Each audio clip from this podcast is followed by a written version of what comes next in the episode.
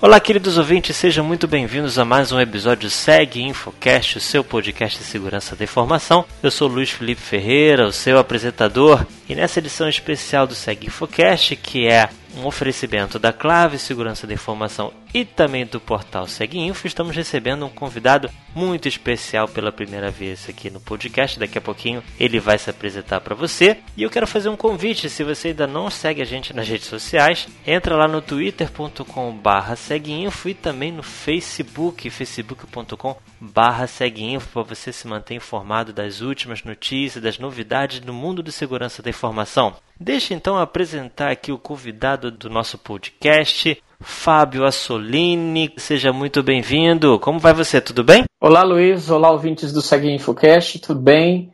É um prazer estar aqui com vocês. Maravilha, seja muito bem-vindo. Fábio, para quem não te conhece, você é uma pessoa que faz parte da comunidade de segurança da informação, mas pode ver alguém, algum ouvinte que não lhe conheça. Diga aí quem é o Fábio, onde é que ele trabalha, conta um pouquinho da tua história. Luiz, eu sou analista sênior de segurança da informação na Kaspersky. É, tenho um trabalho técnico de researcher, de pesquisador, de encontrar aí novos ataques. É, estou na Kaspersky desde 2009 e antes de estar na Kaspersky, eu fazia parte lá de um pessoal que fez bastante barulho, que foi a linha defensiva, um projeto totalmente tocado por voluntários, né? Onde nesse projeto nós tínhamos lá um fórum uh, onde nós ajudávamos usuários infectados, desenvolvíamos algumas ferramentas de remoção de malware focado em malware brasileiro, né? Tínhamos também lá uma equipe que tratava incidentes. A linha defensiva foi um marco aí é, nessa área, porque acho que foi a primeira comunidade especializada aí a ter treinamentos, a ter uma equipe de análise para atuar nessa área totalmente formada por voluntários, né? É, o fórum foi descontinuado, não, não existe mais. Porém, lá desse pessoal que, que foi membro do fórum, saíram muitas pessoas que realmente têm paixão pela área da segurança da informação e eu fui uma delas. Né? Em 2009 eu recebi o convite para trabalhar na Kaspersky e desde então é, eu sou analista sênior e tenho aí feito investigações de ataques, na sua maioria brasileiros, mas também com o tempo acabei focando bastante em coisas que nós encontramos na América Latina. Maravilha, realmente o, o Linha Defensiva marcou a história aqui na segurança da informação do Brasil, né? E que bom que você está aqui com a gente, ano que vem fazendo 10 anos, né? Sim. Muitos motivos para comemorar. E hoje, no nosso podcast, a gente trouxe o Fábio Solini porque a gente quer falar de um tema de muita relevância aqui no Brasil, que são é, as ameaças, os ataques ao sistema financeiro, os ataques a bancos, as famosas agora fintechs que estão em evidência. E o Fábio tem trabalhado muito na descoberta dessas ameaças. Né? Então, Fábio, eu queria que você falasse para os nossos ouvintes como é que tem sido o seu trabalho é, em descobrir né, essas atividades maliciosas aqui no Brasil, na América Latina. O que, que você tem visto nesses últimos anos? Sim, é, desde os meus primeiros passos em segurança da informação, eu sempre fui bastante focado em ameaças é, originárias do Brasil. Né? O Brasil tem uma característica bastante interessante comparado com outros países, é que aqui as ameaças de origem financeira elas são prevalentes, ou seja, o cybercriminoso brasileiro ele é bastante imediatista e o foco dele é dinheiro no curto prazo, né? Exatamente por esse motivo, o Brasil é hoje um dos países que mais produz trojans bancários do mundo e o Brasil é também atualmente o país mais afetado, mais atacado por ataques de phishing. Aqui nós temos um desenvolvimento local de trojanos bancários que é único no mundo. Eu costumo falar que se uma companhia de segurança realmente deseja encontrar inovação nessa área, ela deve monitorar o que ocorre no Brasil. O mesmo ocorre com ataques de phishing. Aqui, os mais diferentes tipos de negócios que estão online são atacados por phishing é, e por esse motivo aí o Brasil tem esse cenário único. É, quando as pessoas me pedem algum exemplo, eu costumo falar muito sobre o vírus de boleto, que é um sistema de pagamento totalmente local, com um tipo de ameaça que foi desenvolvido totalmente aqui. Então, é, você tem esse cenário hoje uh, de um número muito grande de ameaças voltado para o usuário do Internet Bank. Né? A bancarização no Brasil é muito alta. Né? Hoje nós temos mais de 100 milhões de pessoas que usam serviços de Internet Bank e Mobile Bank todos os dias. e aí você tem essa massa de pessoas que geralmente são atacadas por esse tipo de, de ameaça. Quando a gente olha lá fora, a coisa muda um pouco. Uh, lá fora, os criminosos, ao invés de ficar atacando o usuário final, né, ter que roubar um por um, né, eles estão focando mais em atacar a fonte do dinheiro, que são os bancos. Atacar o banco diretamente. Você tem grupos organizados, inclusive alguns até patrocinados por estados, que estão atacando não só bancos, mas também fintechs, que agora está na moda, são muito populares, e também corretoras de criptomoedas. Então, esse é o cenário atual, tanto no mundo quanto no Brasil, de ataques ao setor financeiro.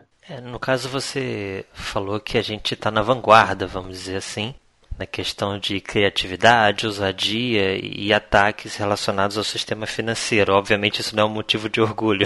Mas eu queria também falar um outro ponto na questão da maturidade da segurança do sistema financeiro. Você comentou que a gente tem uma atividade extremamente intensa aqui no Brasil, muito focada aqui mesmo, como você falou, no, boleto, no próprio internet bank.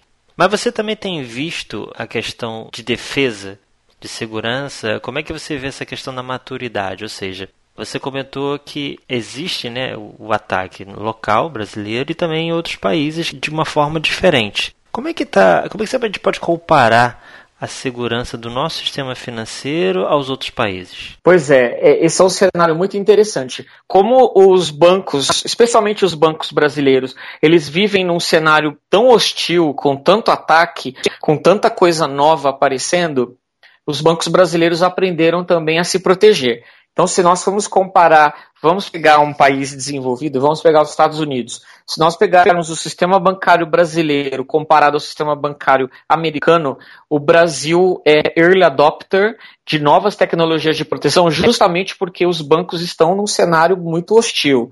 Se nós vermos as tecnologias de proteção, os bancos brasileiros foram pioneiros na adoção de plugins visando proteger o desktop, o endpoint do usuário. Né?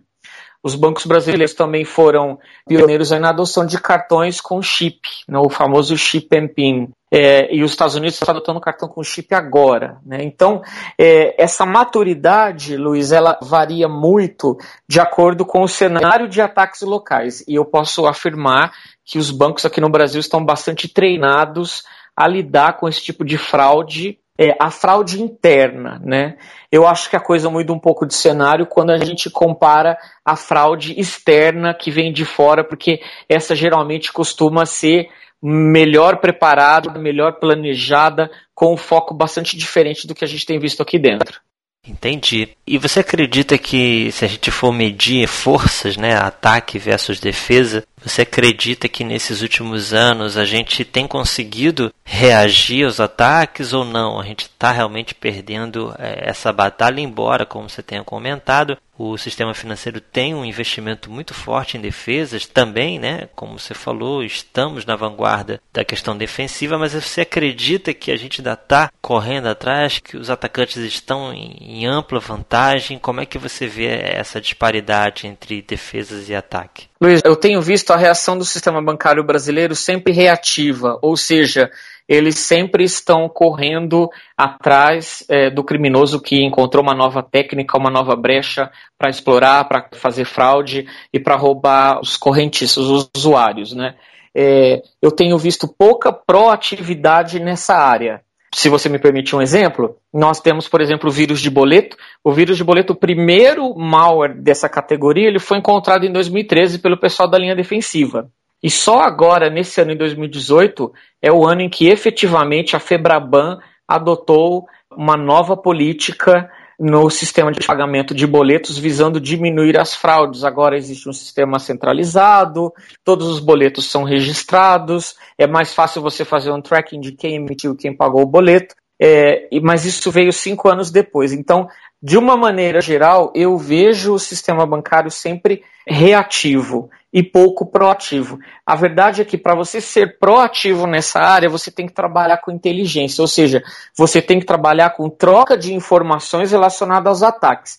E isso não ocorre muito quando a gente analisa o setor bancário. Tem bancos ou tem equipes de segurança que compartilham mais, tem equipes que compartilham menos. Inclusive, o que nós temos visto ultimamente no Brasil é um cenário de negação, onde, diante de um cenário de ataque, onde você tem evidências muito fortes de que houve um ataque realmente, o banco nega publicamente que houve algo. E isso não é saudável para nenhum sistema, né?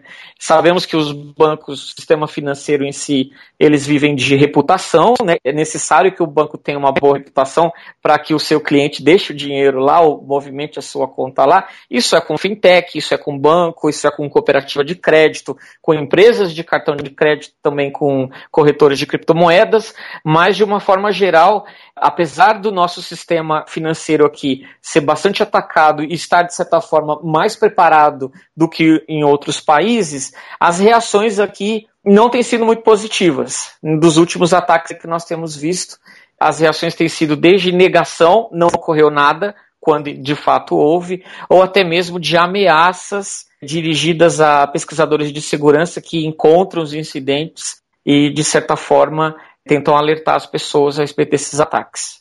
Você tocou num ponto interessante que, ao contrário, por exemplo, dos Estados Unidos, que existe uma lei que obriga as empresas a publicarem uma invasão, uma possível invasão, a gente não tem isso aqui no Brasil. Então você comentou uma certa discrepância, né? Ou seja, existe uma preocupação com a segurança da informação no sistema financeiro. Por outro lado, quando esse sistema ele é de alguma forma invadido, né?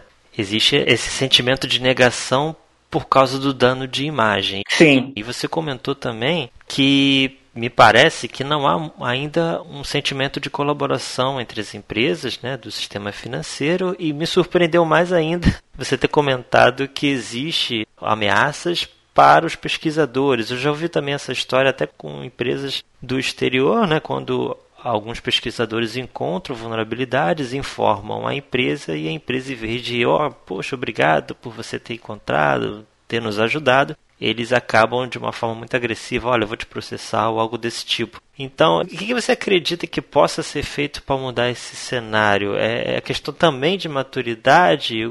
Como é que você vê isso? O setor financeiro ele é altamente regulado. Eu acho que a única coisa que escapa dessa regulação, por ser uma área bastante nova, são ainda as criptomoedas, né, os exchanges de criptomoedas. É, no mais, o setor é altamente regulado pelo Banco Central. Nós tivemos agora, recentemente, alguns meses atrás, uma, uma nova resolução aprovada pelo Banco Central relacionado a, especialmente ao uso de serviços em nuvem, né? Ou como os bancos vão reagir a incidentes de segurança. Até isso é regulado pelo Banco Central, né?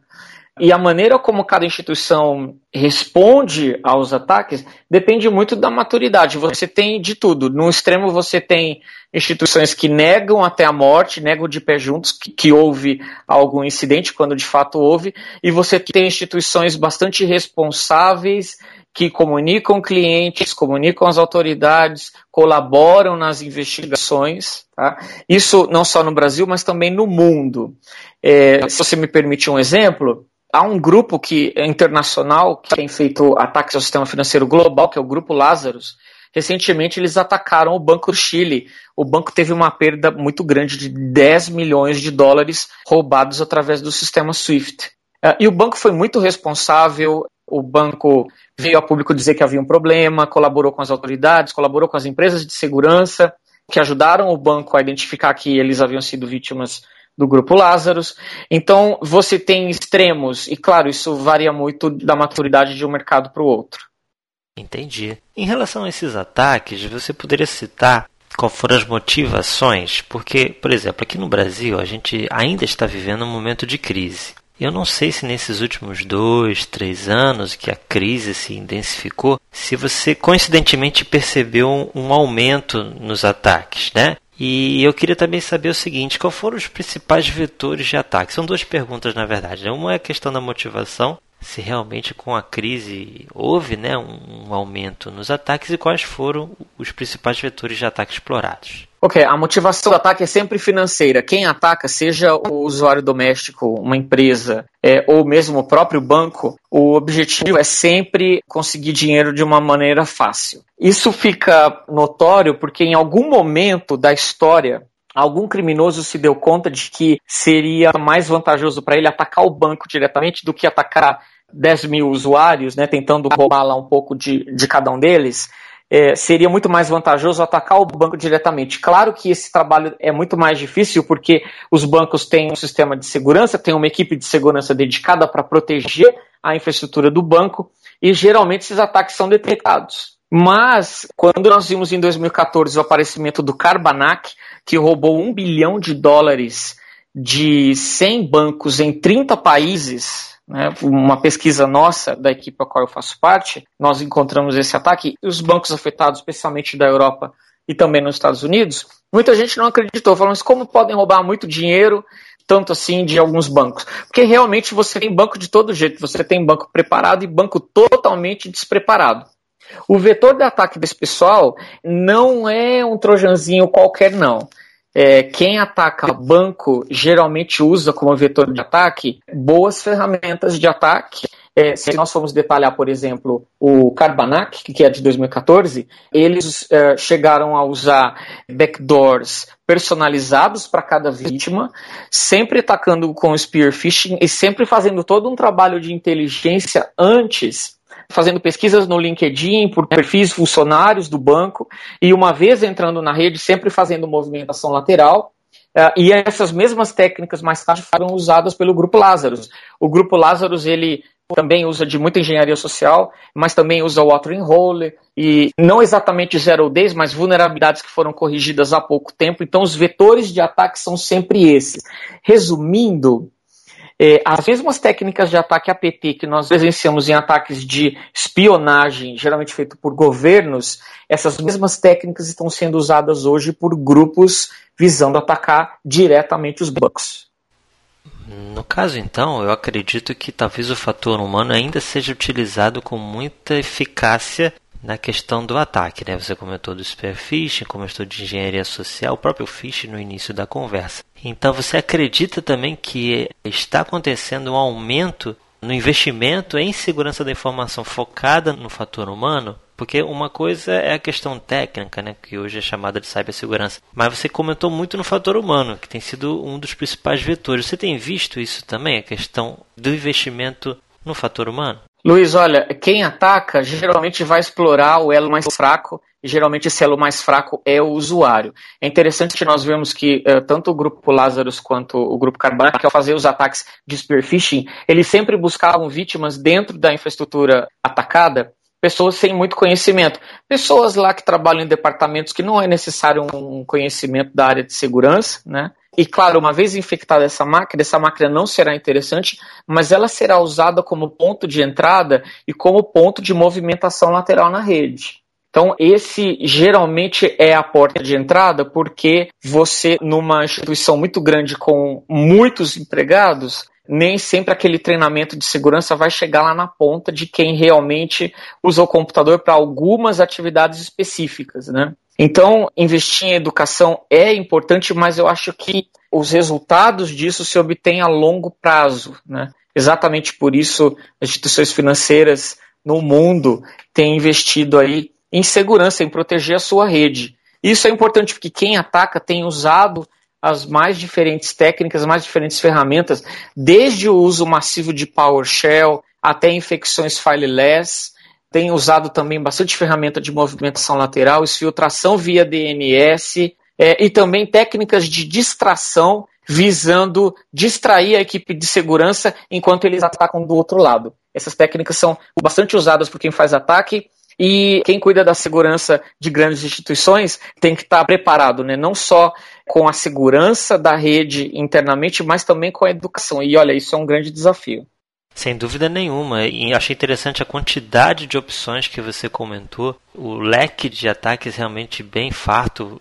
Pra, realmente a questão da defesa tem que ser cada vez mais considerada, né? E deixa eu te fazer uma outra pergunta. Vamos supor que eu trabalho num banco, ou trabalho numa grande empresa e tenho é, curiosidade, poxa, eu quero me manter informado, enfim. Será que você pode sugerir de repente para o pessoal que está nos ouvindo algum site, algum fórum? Você já falou do Linha Defensiva que infelizmente não existe mais, mas você tem algum site, alguma ferramenta, alguma, alguma dica que você possa dar para o pessoal que acompanha aqui o Segue Infocast para se manter informados dos ataques e fim das notícias? Bom, eu acredito que o mais interessante da área de segurança ele ocorre no Twitter hoje.